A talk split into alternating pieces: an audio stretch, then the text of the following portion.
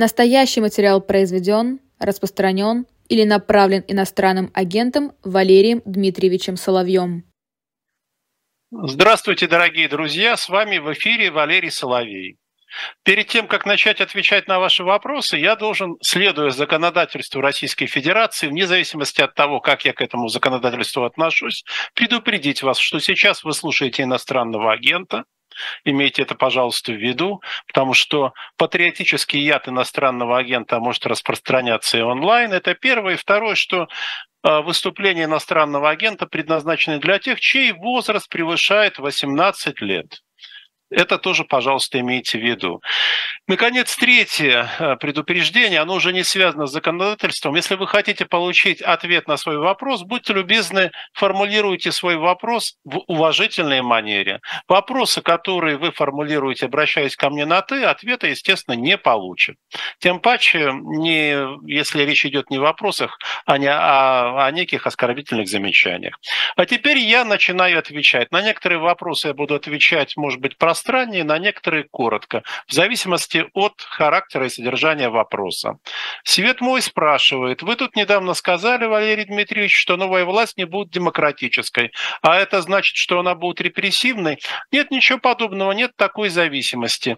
Когда я говорю, что новая власть не будет демократической, я имею в виду именно то, что на установление в России более или менее функционирующей нормальной демократии потребуется какое-то время. По моим оценкам, ну, должны пройти два общенациональных избирательных цикла, то есть не меньше 10 лет. Скажем так, 10-12 лет, если все будет в порядке. Но а, власть не будет репрессивной, потому что в этом не будет никакого смысла для нее. Репрессивную власть мы с вами переживаем сейчас. И, кстати, я думаю, что она приближается к пику своей репрессивности. Она его еще на этот пик не вышла. Stainless Life спрашивает, Скажите, как же так может быть, при том, что в ближайшем кругу есть влиятельные, наверняка очень прозорливые люди, но они ничего не могут сделать, даже понимая, что не ждет ничего хорошего. Видите ли, в высшем кругу есть люди проницательные, влиятельные, хорошо осведомленные, волевые. Но чего вы взяли, что эти люди сами по своей природе хороши? Когда эти люди придут к власти, они придут к власти, с моей точки зрения, уже в этом году, они вряд ли будут делать что-то хорошее. Скорее всего, они склонны будут будут делать что-то плохое. Другое дело, что эти люди вряд ли, даже наверняка долго у власти не удержатся.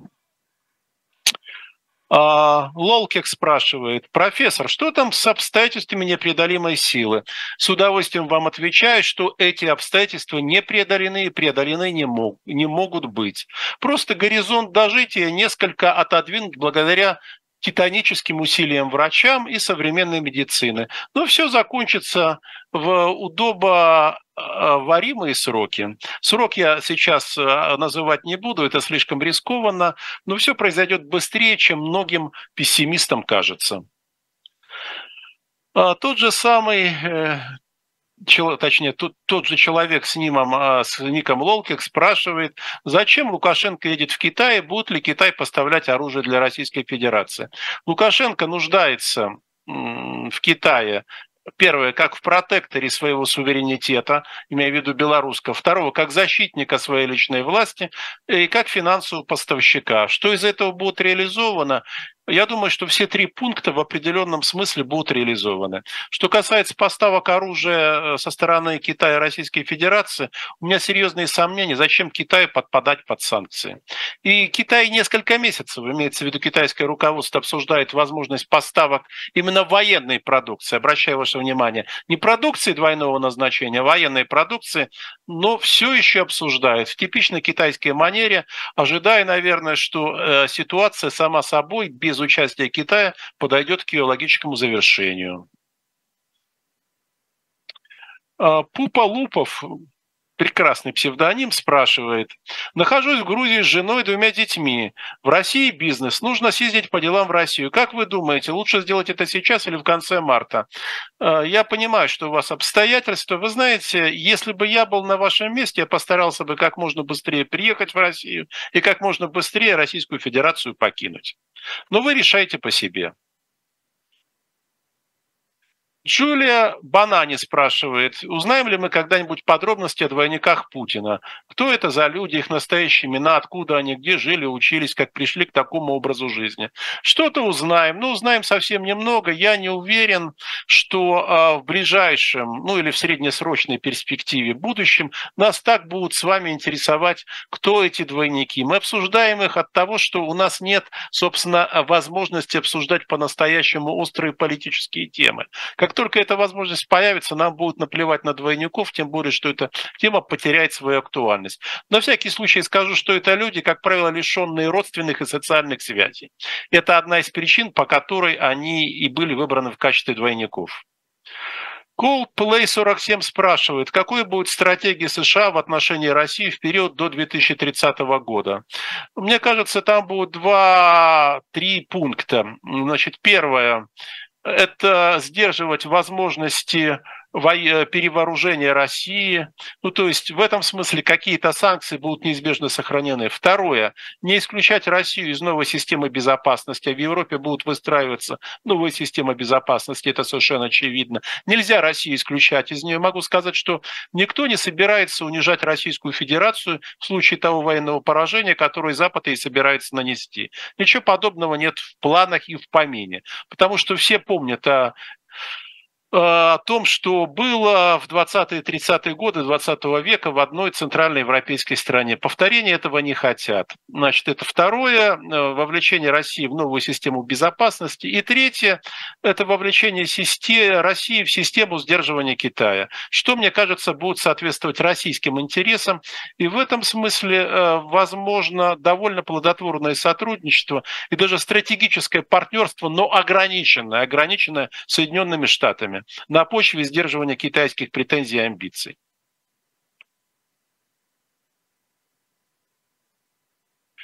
А, так, увозят в дурку, спрашивает, что я думаю по поводу сегодняшних полетов беспилотников в Подмосковье и закрытие на воздух, значит, э, ТТТ Пулковского аэропорта. Думал ехать домой, но решил задержаться в солнечной Армении. Да нет, вы можете приехать домой, если вы быстро обтяпаете все свои дела здесь. Что касается того, что произошло в Подмосковье, ну все здесь очевидно. Признали, что это иностранный беспилотник. Естественно, Украина, она в таких случаях не берет на себя свою ответственность. Но это и то, о чем украинцы говорили, украинские российские чиновники, военно-политические и разведчики, что Украины длинные руки, они дотянутся. Да, они дотягиваются. Насчет Пулкова точно не знаю, поэтому ничего не могу сказать. Кто слил пикантное видео, спрашивает тот же Лолкик, э, танцующего генерала Матовникова. Я не знаю, кто слил, но мы с вами легко можем предположить, кто а, имеет доступ к аппаратам, к аппаратам, на которых хранятся такие видео. Э, выбор здесь очень небогат. Инкогнито Лукаш. Сербы поставят вооруженным силам Украины 3,5 тысячи снарядов для градов. Понимаю, что это мелочь, но все же сербы присоединились к стороне Украины под давлением Запада. Э, да, я не думаю, что сербы так уж по своей воле очень бы хотели помогать Украине. Они связаны с Россией, они получают ряд преференций, бенефиций от России. Но э, сербы предупреждали нас, и это, в общем, знает Россия, что если Запад начнет оказывать давление, то Сербия присоединится к санкциям. А это, конечно, не присоединение к санкциям, это некий символический жест Сербии, показывающий, что она находится на стороне, как говорит в таких случаях Сергей Марков, правильной стороне истории. Ну и я бы сказал, что этот э, жест Сербии – это сигналы для России. Сербы не верят в возможность победы России.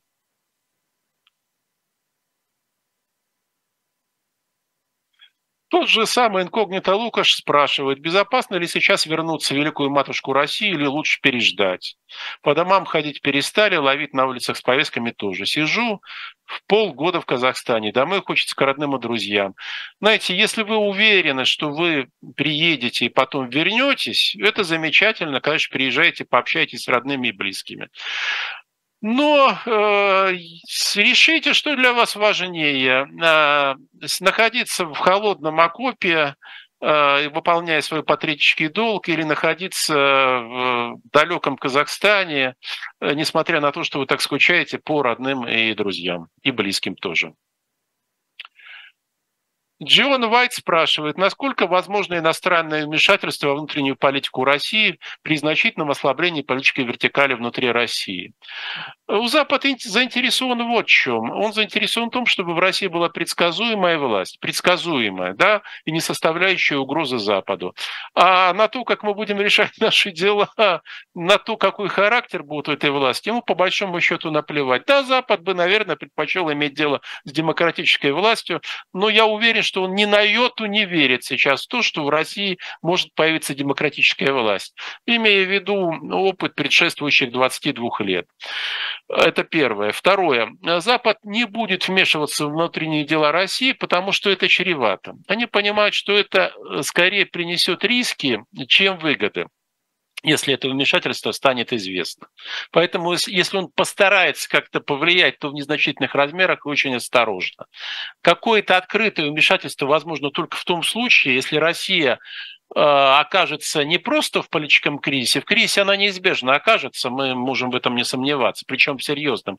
Если этот кризис очень затянется и приобретет для России саморазрушительный характер, тогда Запад может вмешаться в этот кризис следуя своим интересам.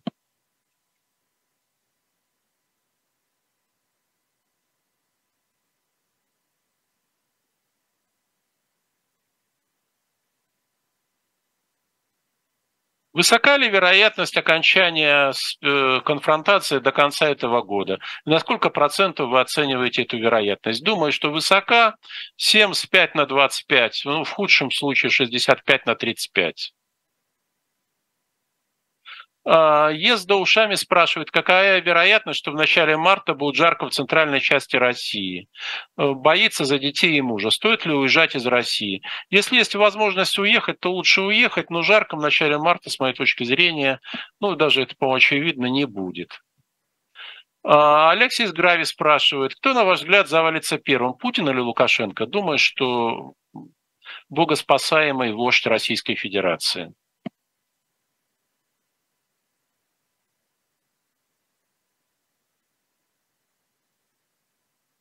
Так, Алина Воскова из Приднестровья просит мое мнение по ситуации. Спасибо. Я не думаю, что сейчас в Приднестровье, несмотря на все нагнетание, произойдет нечто, нечто сверхъестественное, вооруженное вмешательство э, там, со стороны Российской Федерации, тем паче со стороны Украины. Э, нет ресурсов. В одной стороны нет желания растягивать фронт, у другой стороны Российской Федерации э, нет ресурсов. Это, это несомненно. Поэтому я думаю, что все будет безопасно. Александр Егоров спрашивает, скажите, как в элитных московских вузах ставятся зачеты и оценки за деньги и по звонку? На моей памяти работал больше 11 лет, никакие деньги, никакие звонки не работали. Ставилось так, как этого заслуживали студенты. Когда будут опубликованы архивы КГБ? Когда появится новая власть и будет принят закон о постепенной, ну, о, обнародовании э, архивных данных. Я думаю, что люди должны иметь право, естественно, получать свои личные дела, которые хранятся в ФСБ. Так, вот Иван Попов спрашивают, Путин обращение к федеральному собранию, Путин в Лужниках один и тот же человек, что вы, конечно, это разные люди, но какие сомнения? Ну вы посмотрите по рисунку поведения. Вы видите в одном случае кекающий старец, с дребезжащим голоском, который не может оторваться от бумажки. Когда он от бумажки отрывается, то что он делает? Он потеряет нить, повествования. При этом этот старец, когда его показывают по телеку, он с кем-то встречается, расстояние за столом не меньше 6 метров, а когда он выступал перед федеральным собранием, там несколько десятков метров. А на другой день вы видите а, энергичного прыгающего живчика, подпрыгивающего как на пружинке, чуть ли не обнимающегося с людьми, пожимающего им руки. Какая там уж дистанция? О чем вы говорите? Конечно, это разные люди. Даже достаточно сравнить фотографии. Илья Поздняков спрашивает, когда мы, мужчины, сможем вернуться в Россию к родителям и семьям безопасно? Тогда, когда будет виден конец специальной военной операции.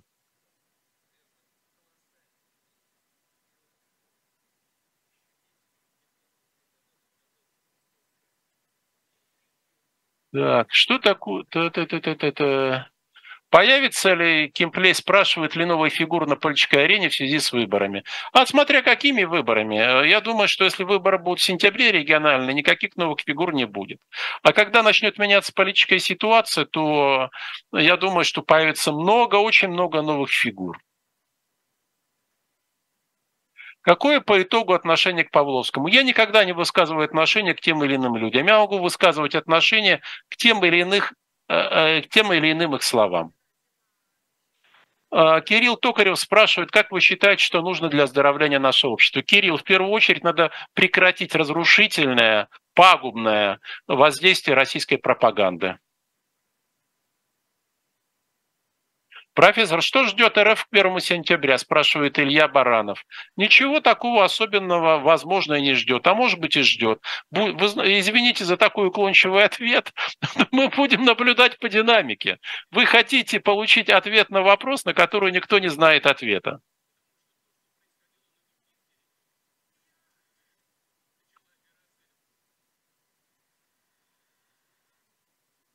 Так, меня спрашивают, три читы. Вы играли, играете в компьютерные игры? Какое отношение к этому? В компьютерные игры никогда не играл, не было интересно. Отношение очень спокойное. Если вам нравится, играете. Возможно, это вас успокаивает, помогает расслабиться, снять стресс. Другое дело, если вы просиживаете, вы или ваши родные и близкие часами за играми, но это уже зависимость, и как любая зависимость, она не носит негативный характер.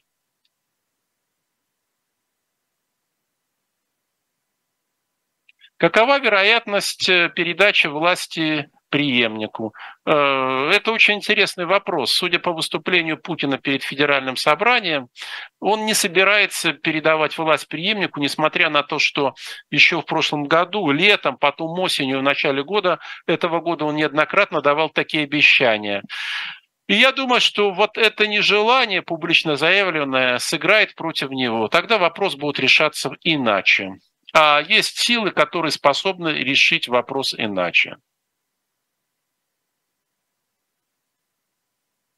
Максим Стрельников спрашивает, договорится ли в этом году Россия с Афганистаном и Центральной Азией.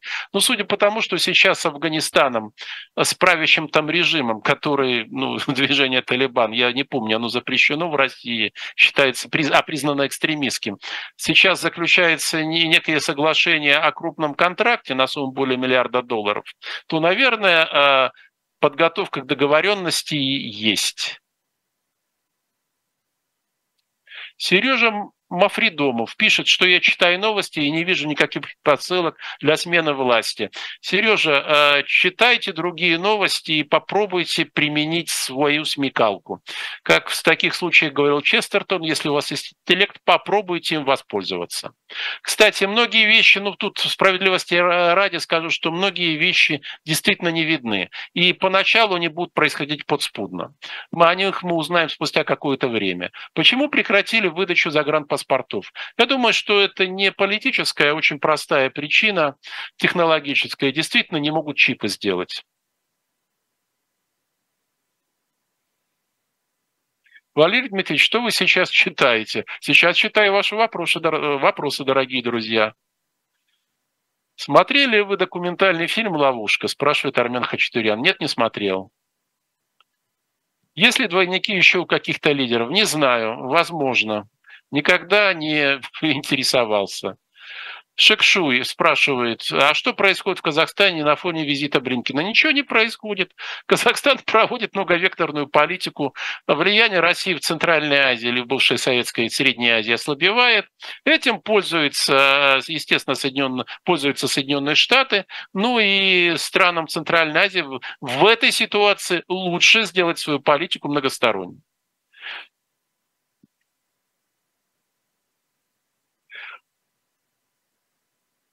Меня спрашивают, люблю я хоккей, равнодушен.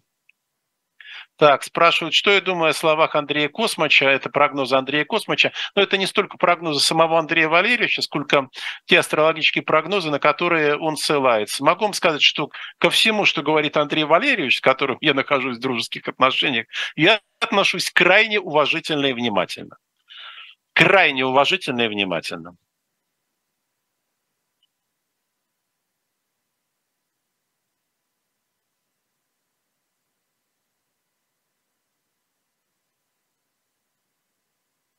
Может ли сейчас произойти новый ГК... ГКЧП, спрашивает Антон Чекалин. Да, может. Другое дело, что результат этого ГКЧП может оказаться иным. То есть тот ГКЧП, э, который мы используем сейчас в качестве отсылки, в качестве исторической модели, продержался всего трое суток, а этот ГКЧП может оказаться успешным, то есть продержится целых несколько месяцев. Но дело в том, что потенциальные организаторы, они об этом прекрасно знают. Дело в том, что люди всегда сильны задним умом, то есть прошлым опытом. Поэтому они хотели бы, чтобы передача власти происходила легально, это очень важно, легально и легитимно.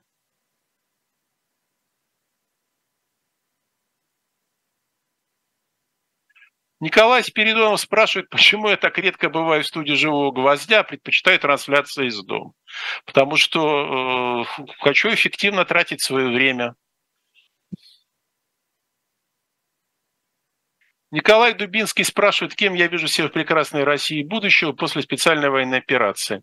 Я окажусь именно на том месте, у меня в этом нет никаких сомнений, где я нужен буду России больше всего. России и нашему народу и я смогу выполнить э, те обязанности, которые у меня будут. Павел Шатайло спрашивает, после России, после Путина в России будет лучше или хуже? Павел, это будет зависеть от нас.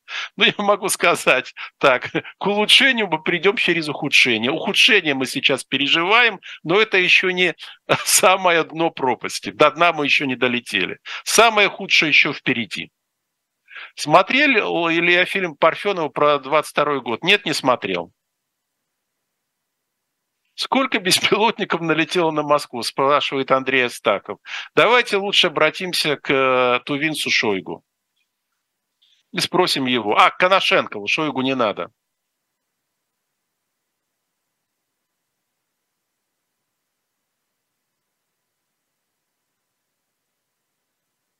спрашивает Алекс, кто победит в плей-офф континентальной хоккейной лиги. Да я не знаю, кто вообще туда вышел. О чем вы меня спрашиваете? Вы меня еще об общей теории поля спросили. Лариса Чернакова спрашивает, когда же проснутся россияне? Лариса, буду откровенен, тогда, когда их начнут будить сверху. Вот каких э, утрамбовали сейчас, точно так же их начнут будить сверху, бить по головам. А, ну, снизят давление, и потом их начнут пробуждать. Э, с помощью лидеров общественного мнения в том числе. И часть общества пробудится.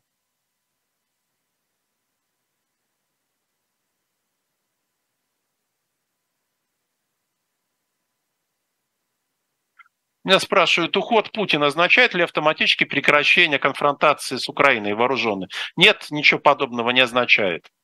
Хотя шансы после этого резко вырастут. Профессор, скажите, что с Китаем? Наш в каком смысле Китай наш, э, Сережа Мафрихдомов? Нет, Китай, он исключительно свой китайский. Никто никогда не сможет сказать, что Китай наш. Китай э, реализует, преследует исключительно собственные интересы. Николай спрашивает, почему коллективный Запад не разделяет э, э, путинский режим и Россию? Послушайте, а как разделить? Ну вот по-хорошему-то. Они же знают, что за Путина проголосовали на последних президентских выборах. Голосовали за него все время. Поэтому даже самые честные люди, старающиеся относиться непредвзято, все равно склонны до определенной степени отождествлять Россию и Путина. И в логике им не откажешь.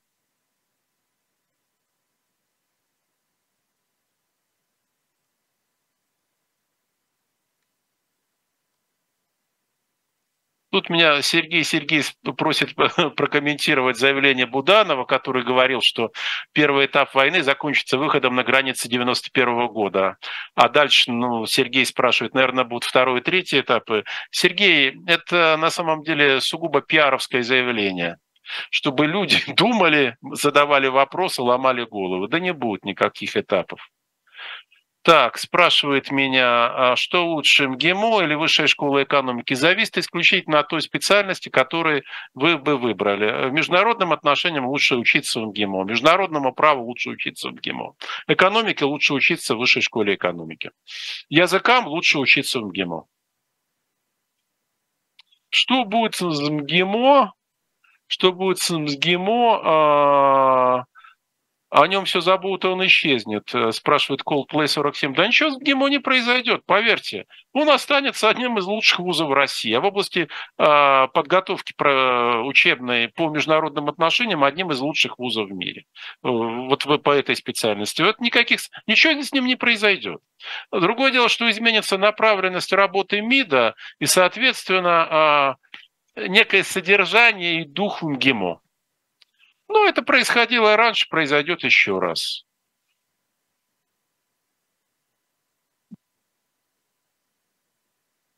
Иосиф Абрамович спрашивает, может ли СВО пойти по сценарию контртеррористической операции в Чечне и затянуться на годы. Uh, уверен, что нет, это невозможно.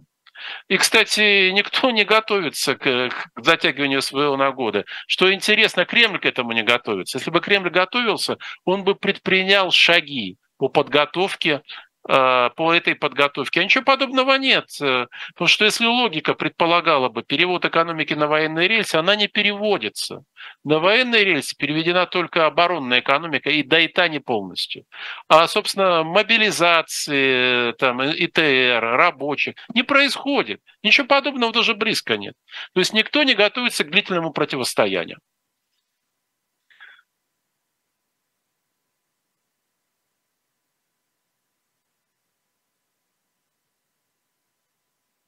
Канал генерала СВР – это пропаганда, спрашивает Мира Лапина. Нет, это самый точный и надежный источник, который вы вообще можете иметь. Еще раз повторю, самый точный и самый надежный.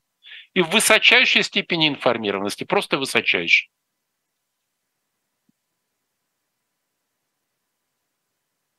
Макаров Владимир спрашивает, как я вижу перспективу рынка РФ. Мака, Владимир, смотря каких рынков и смотря в какой перспективе. Я думаю, что после окончания специальной военной операции, после того, как в России сменится власть, у нас с рынком и с экономикой все будут в порядке.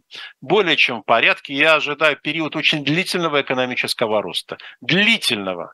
То есть роста, который будет длиться не годы, а, возможно, ну, ну больше десятилетия. Это зависит только от одного, чтобы у власти в России оказалась, еще раз, не демократическая, демократической сразу не будет, реалистически мыслящая и прагматическая власть. Саншайн спрашивает, что будет после возвращения людей с оружием и как можно будет решить эту проблему. Да, это будет серьезная проблема. Ну, решать ее придется очень простым образом. Э, забирать у людей оружие. Там. Э, если эти люди будут совершать разбойные нападения, соответственно, они будут преследоваться по всей строгости закона. Если эти люди будут нуждаться в лечении, их будут пытаться лечить. Но, к сожалению, посттравматическое стрессовое расстройство в подавляющем большинстве случаев, особенно тяжело, не лечится радикально. То есть человек с ним живет всю жизнь, он должен всю жизнь пить лекарства. Значит, государству придется взять это на себя э, сказать, снабжать людей с этим расстройством специальными лекарствами, организовать медицинское наблюдение за ними. К сожалению, таких людей будет очень много. Это показывает опыт Вьетнамской войны и опыт Афганской войны.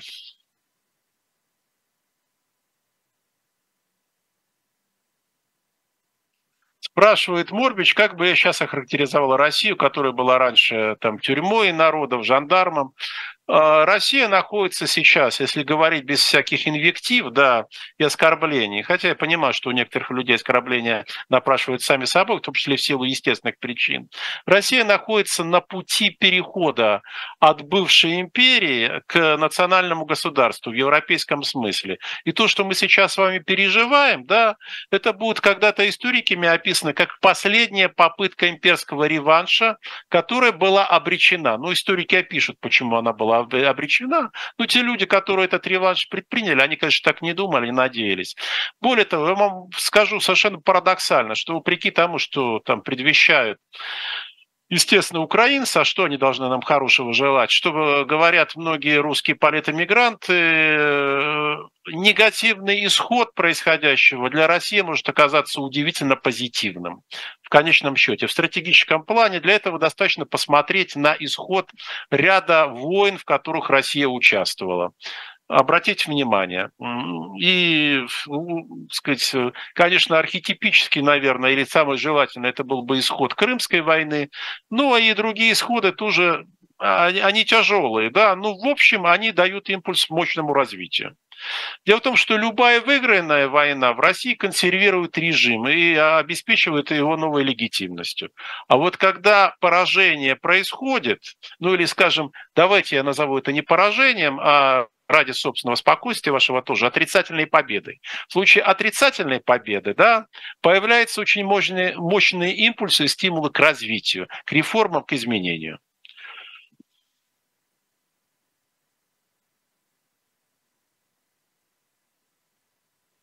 Андрей Сорокин спрашивает, корректно ли экстраполировать на Украину РФ сценарий, который воплотился после завершения войны Сербии и Хорватии? Я думаю, что нет. Я думаю, что не совсем корректно. Я думаю, что экономические отношения, если я понимаю, что это сейчас звучит как-то дико, между Россией и Украиной очень быстро восстановятся, очень быстро. А, в этом будет интерес, в этом будет взаимная потребность. Ну, насчет культурных и человеческих, вы понимаете, нет. А экономические, да. Бизнес first и бизнес as usual. Да, это будет так. Ну, а, кстати, будет очень интересно отличаться восприятие этой вооруженной конфронтации в разных странах. Для Украины это, естественно, станет э, пунктом, центральным пунктом политической социализации, э, школьных учебников, а в России об этом постараются забыть. И я не сомневаюсь в этом. Мы, я, даже я это увижу, я в этом не сомневаюсь. Лет через 20, когда будут встречаться молодые украинцы и русские, то русские будут не понимать, что им говорят украинцы о происходившем в 2022-2023 годах. Они просто будут не понимать.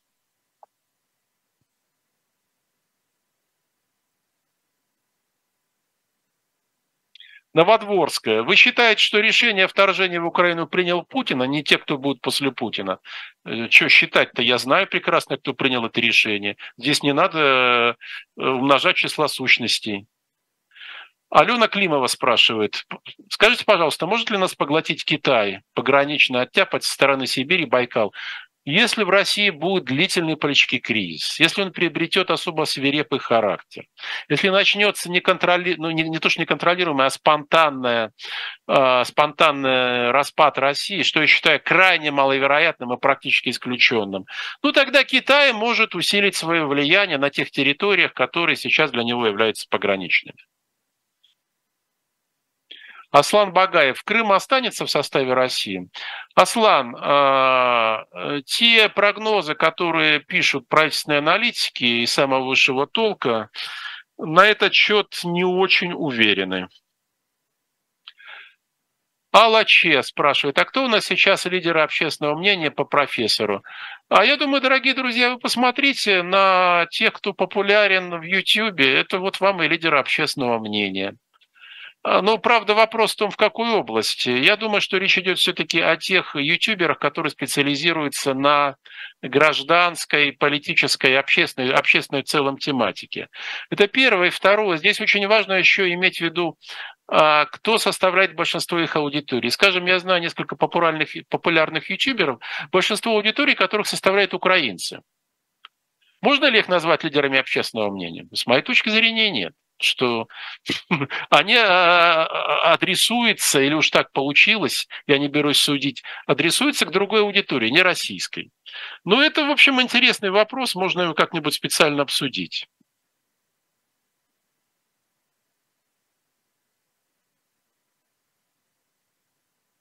Алексей, ваше отношение к математике Сидика Афгана и его прогнозам? Полная и законченная чепуха.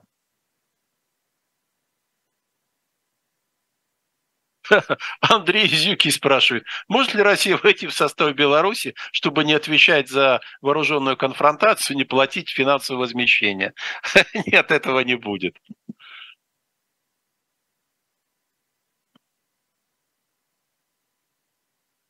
Федор спрашивает, какой религии я придерживаюсь. Я человек верующий, но не в ортодоксальном смысле слова. К религии это отношение не имеет.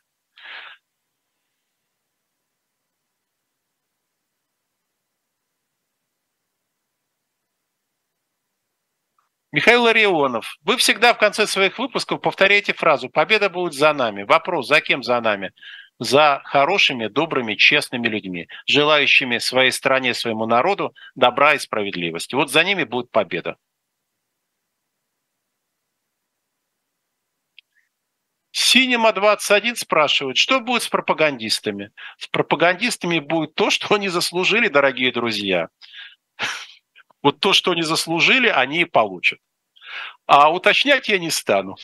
Я думаю, вы легко можете достроить мою мысль. Серджио Джони, будут ли тотальные мобилизации? Организационно-технически для второго этапа мобилизации все готово. Кстати, э, мобилизация идет сейчас, она носит скрытый характер. Э, за февраль, если мне память не изменяет, мобилизованы около 50 тысяч человек.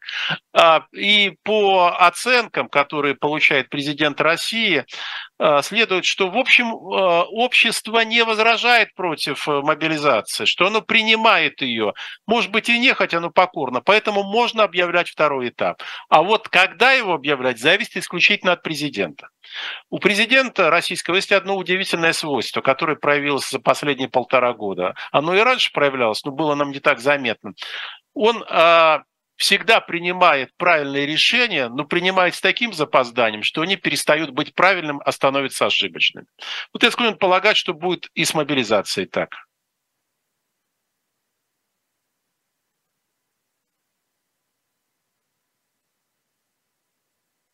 Меня спрашивает а, что вы думаете насчет введения новой системы высшего образования? Есть ощущение, что это делают для того, чтобы магистров отменить отсрочку? Э, да, у меня такое же ощущение. Я скажу, что я считаю, что эта новация вообще бессмысленна и контрпродуктивна, потому что она снова дезорганизует всю систему высшего образования.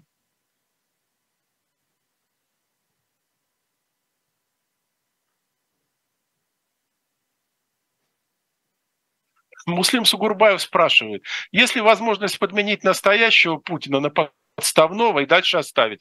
Э, как ни странно, Муслим, это звучит фантасмагорически, но такой вариант считается рабочим. То есть на короткое время действующего, на короткое время, недолгое, действующего президента может заменить его двойник.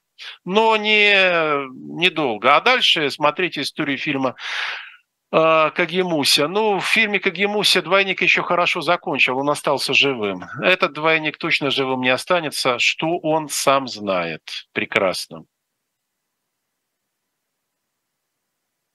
Учителям уходить из школы, спрашивает Оксана Куленкова. Оксана, если есть куда? Марат Мухамединов спрашивает, почему переименовали татарстанского президента. Потому что такой закон, что в России может быть только один президент, российский, общероссийский. А в республиках не может быть президента. Вот хороший вопрос Александра Бочкарева.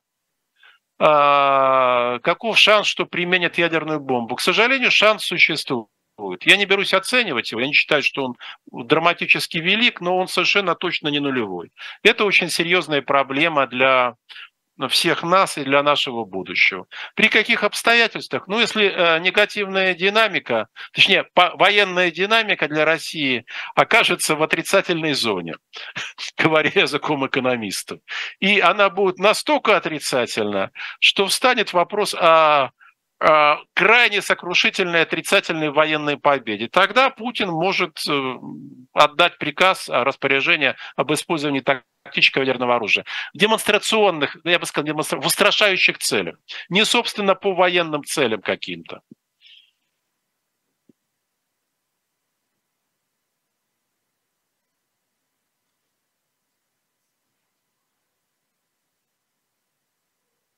Данкан спрашивает, Данкан Исидору, какой напиток антистрессовый предпочитаю. Данкан, зависит от ситуации. Я вообще стараюсь подходить. Ну, меня жизнь научила, я могу под контекстуально. Можно выпить зеленого чая, он успокаивает очень хорошо. Могу помедитировать немного. Прекрасно успокаивает и приводит мысли и психику в рабочее состояние прогулка. Лучше гулять по лесу и в энергичном темпе. А, могу выпить э, пиво, могу выпить вина. Крепкого алкоголя стараюсь избегать и избегаю. Ну, я его не очень, в общем, тяжело его переношу. Не те уже годы, чтобы э, снимать стресс тяжелым алкоголем алкоголем. Я бы сказал, что тяжелый алкоголь стресса скорее добавляет. Но ну, еще раз, все контекстуально, исключительно. Зависит от времени суток, от сезона, от обстоятельств, от места, где вы находитесь, от компании. Елена Фокина спрашивает, сколько лет профессор обещал смерть Путина. Профессор никогда не обещал смерть Путина, Елена. Никогда. Вот можете проверить, никогда профессор об этом не говорил.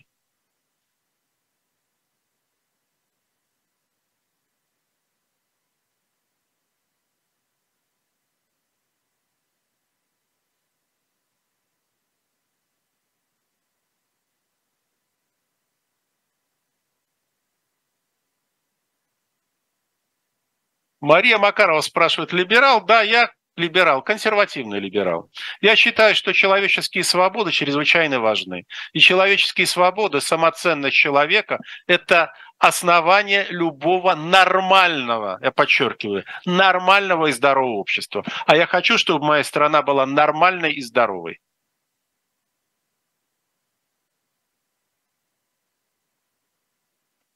Так, Аликин спрашивает Александр, что сейчас делать студенту, который не может учиться в России? Ну, учиться за границей, Александр, если у вас есть такая возможность.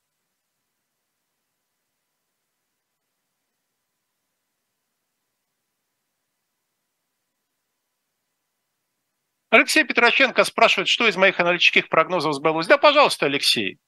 С конца 2021 года профессор постоянно говорил каждую неделю о том, что решение о вооруженной конфронтации с Украиной принято. И 31 декабря это повторил в прямом эфире «Эхо Москвы», тогда еще была эта радиостанция, позже объявленная иноагентом, и сказал даже, когда это будет, с точностью до недели. Потом весной профессор говорил, 22 года, что будет объявлена мобилизация.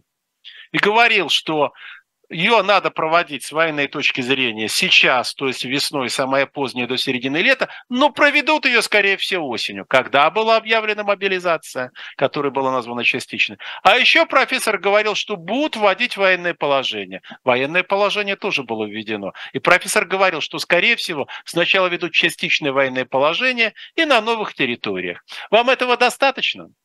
А еще профессор говорил, начиная с 2019 э, года, что будет подготовлены изменения в Конституцию, в 2020 году Конституция будет изменена.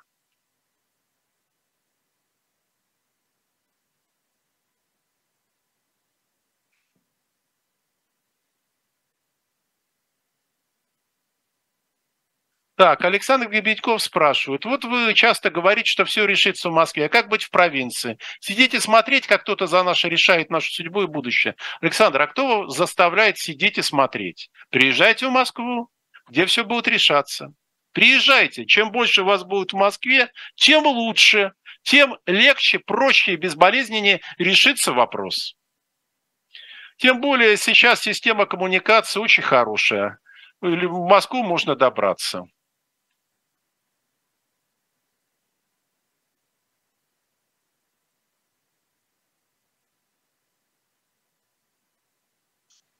Что будет с Казахстаном, спрашивает Алексы. Да все с Казахстаном будет в порядке, Алекс. Казахстану сейчас ничего не угрожает. Вот если бы Российская Федерация реализовала блицкрик в отношении Украины, тогда я бы сказал, что Казахстану капсда. И, кстати, могу вам сказать, что Казахстан висел на волоске вот в январе 2022 года. Помните, когда туда были введены войска по мандату ДКБ?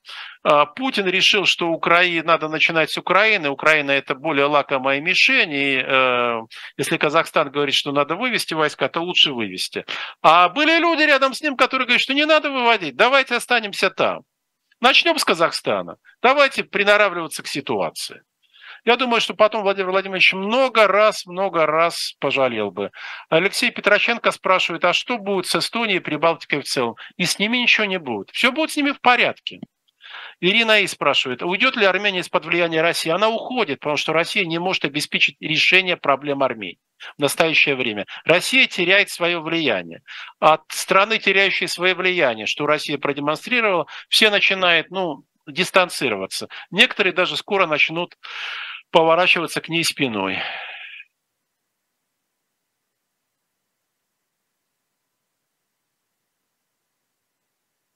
Никита Романов спрашивает, что я думаю про э, институт, по-моему, университет Губкина.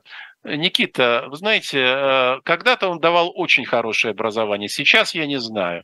Но я могу сказать, как преподаватель все-таки со стажем, мои наблюдения показывают, что образование получает те, кто хочет его получить. Московские вузы, особенно старые вузы с репутацией, имеющие школу, это очень важно. В чем отличие от старых вузов? У них есть школа, еще сохраняется. Они предоставляют вам возможность. Вы можете получить в этих вузах хорошее образование, если вы будете прикладывать к этому усилия. Если вы не прикладываете усилия, то вы нигде образование не получите. Но в старых вузах шанс на это гораздо больше. Елена Королева, отвечать на вопрос о Болдыреве не будете. А почему? А кто такой Болдырев? Я не очень понимаю, о ком вы вообще спрашиваете? Так вы можете назвать любую фамилию. Почему же вы не отвечаете об Анисимове, скажете вы? Кто такой Анисимов?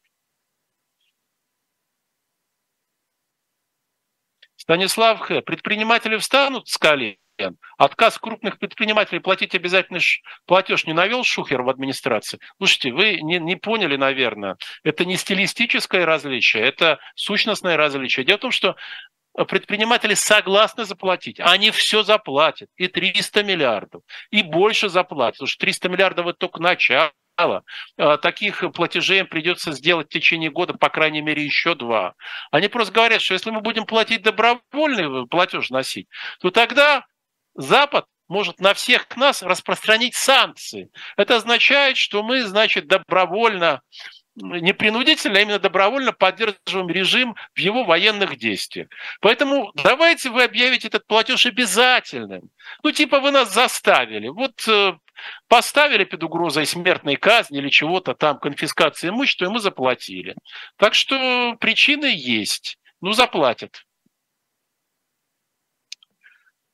Фепсер, зачем вам свечи, вы все равно гримуары не верите? Для красоты.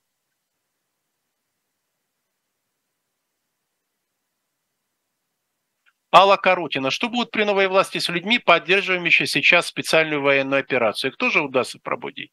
Нет, многие люди никогда не изменят свое мнение. Ничего с ними не будет. Будут жить и работать. И придерживаться своих взглядов. А вы что, думаете объявить им гражданскую войну? Иллюстрировать их всех? Это невозможно.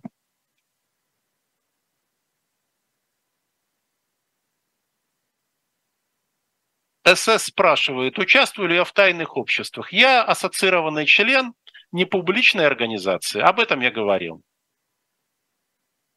Небольшой, но чрезвычайно влиятельный.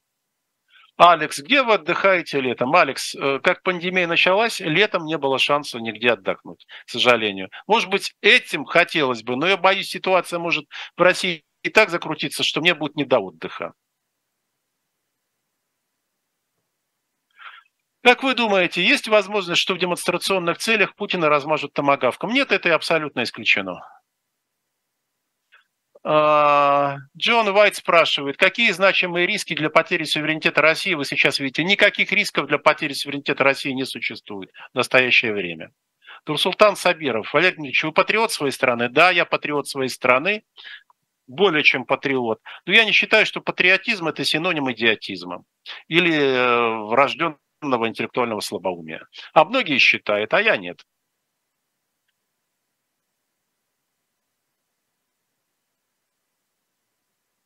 Насколько сейчас сложно попасть на прием к президенту, спрашивает Валерий Ремезов. Валерий, э, невозможно попасть на прием к президенту. Число людей, с которыми он общается, крайне, крайне ограничено.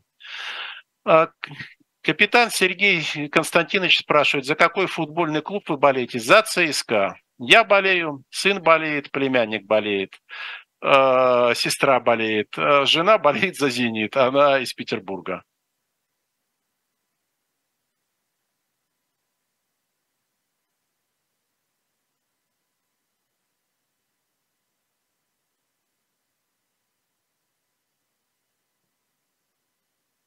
Дмитрий Парамонов спрашивает, возможно ли в России после войны экономическое чудо, как ФРГ в 60-е годы? Да, возможно.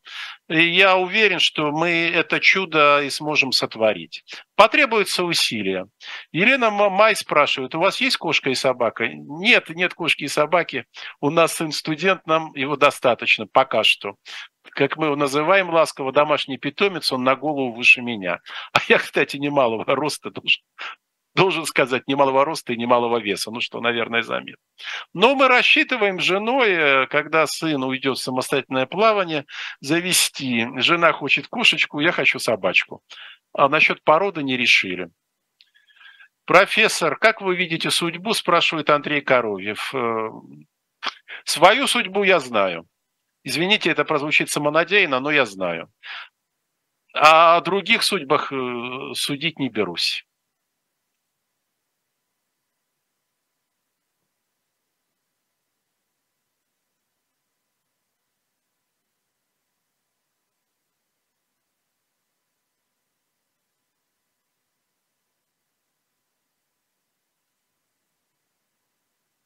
Андрей Коровьев спрашивает, как профессор видит судьбу Беларуси после окончания конфронтации с Украиной. А, Беларусь, точнее не Беларусь, а режим Лукашенко пойдет вслед за режимом Путина. Автоматически практически. Я думаю, с интервалом несколько месяцев. А с Беларусью все будет в полном порядке. Я вот считаю, что у Беларуси будут очень хорошие шансы быть приняты в Евросоюз. Ну или, по крайней мере, получить режим наибольшего благоприятствования от Евросоюза как минимум.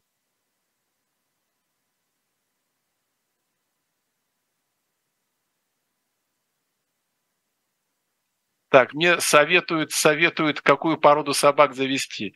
Спасибо, дорогие друзья, я подумаю. Сп- спасибо. Ну, пока я еще не готов. Артем Михайлян спрашивает, Валерий, извините, кто вы по нации? Я русский по нации. А папа украинец, мама русская. А, воспитывались мы в семье, в русской культуре, говорили всегда на русском языке. Немалую часть жизни прожил на Украине. Э, по-украински хорошо понимаю, говорю уже, к сожалению, с затруднениями. И читаю по-украински. Кстати, довольно часто есть некоторые книги, которые на русский не переведены оказались. Ирина Брюховецкая спрашивает, как вы видите будущее России? Я вижу будущее России как довольно успешной страны. Не хочу сказать, что она сразу станет процветающей, но эта страна будет успешной, эта страна будет спокойной, и эта страна будет создана, она будет именно создана, потому что мы учредим новую Российскую Республику.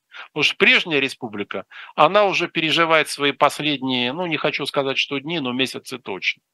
А эта республика будет создана для людей, именно для людей. Она сможет обеспечить экономический рост – и относительную социальную справедливость. Я говорю относительную, потому что абсолютной социальной справедливости нигде нет и никогда в мире не было.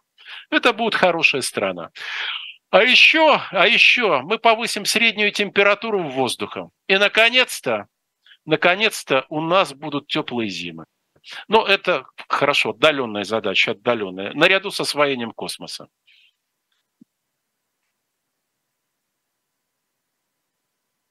Будет ли война российский тайм за территорией, спрашивает Татьяна Фомичева. Нет, войны не будет. Пока Россия сильна, ну даже не сильна, пока у нее есть ядерное оружие. А если его не будет, ну тогда я предпочитаю об этом не гадать. Главное событие вашей жизни, главное событие нашей жизни, дорогие друзья, это впереди. Что со здоровьем Путина? С его здоровьем очень плохо. Можете не беспокоиться. Как вы относитесь к репарациям? Поживем, увидим. Будет ли возрождение России? Да, будет. Э, в этом у меня лично нет никаких сомнений. Какое, на ваш взгляд, отношение имеет к происходящему темная мистическая сила? А вы посмотрите, Посмотрите на некоторые действия, на некоторые слова, на некоторые поступки. Вам что, не становится очевидным? Вы что, не понимаете, что в этой истории есть совершенно точно метафизическое измерение? А вот те люди, которые в ней задействованы, это очень хорошо понимают и пытаются эти силы привлечь себе на сторону. А, увы, недобрые силы.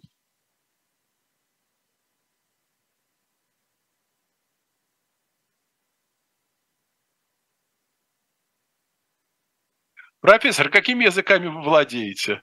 Небольшим количеством русским, украинским, как я сказал, английским.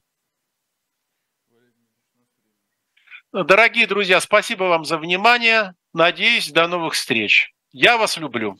Надеюсь, это взаимно.